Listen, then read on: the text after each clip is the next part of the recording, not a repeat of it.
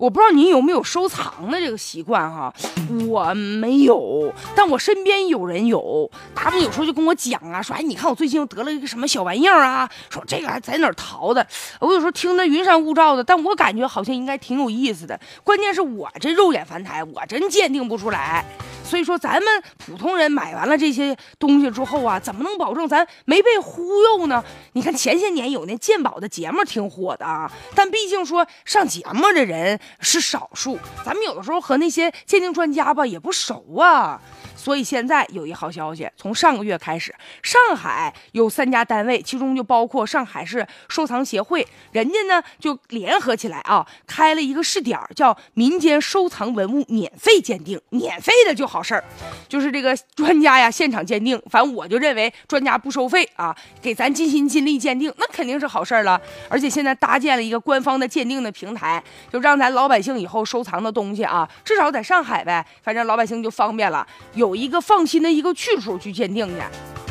其实现在随着生活水平提高吧，大家伙好像收藏的这个意愿好像越来越多了。收藏东西五花八门，从传统的收藏书画到陶瓷、木雕、石雕，还有些收藏家具的呢。啊，收藏个什么小瓶啊、小玩意儿啊，这都是五花八门的。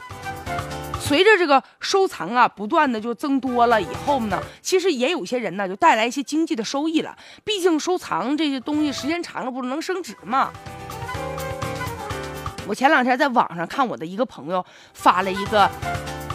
一个小段子，说这东西明明出厂价就值六百块钱，但是呢，它能加一个零，这叫啥呢？这叫品牌，就变成六千了。如果加两个零，变成六万了，这是啥呢？这叫奢侈品。如果在这后面加无数个零，想加多少零加多少零，那就只能是收藏的文物了，啊，就这么任性。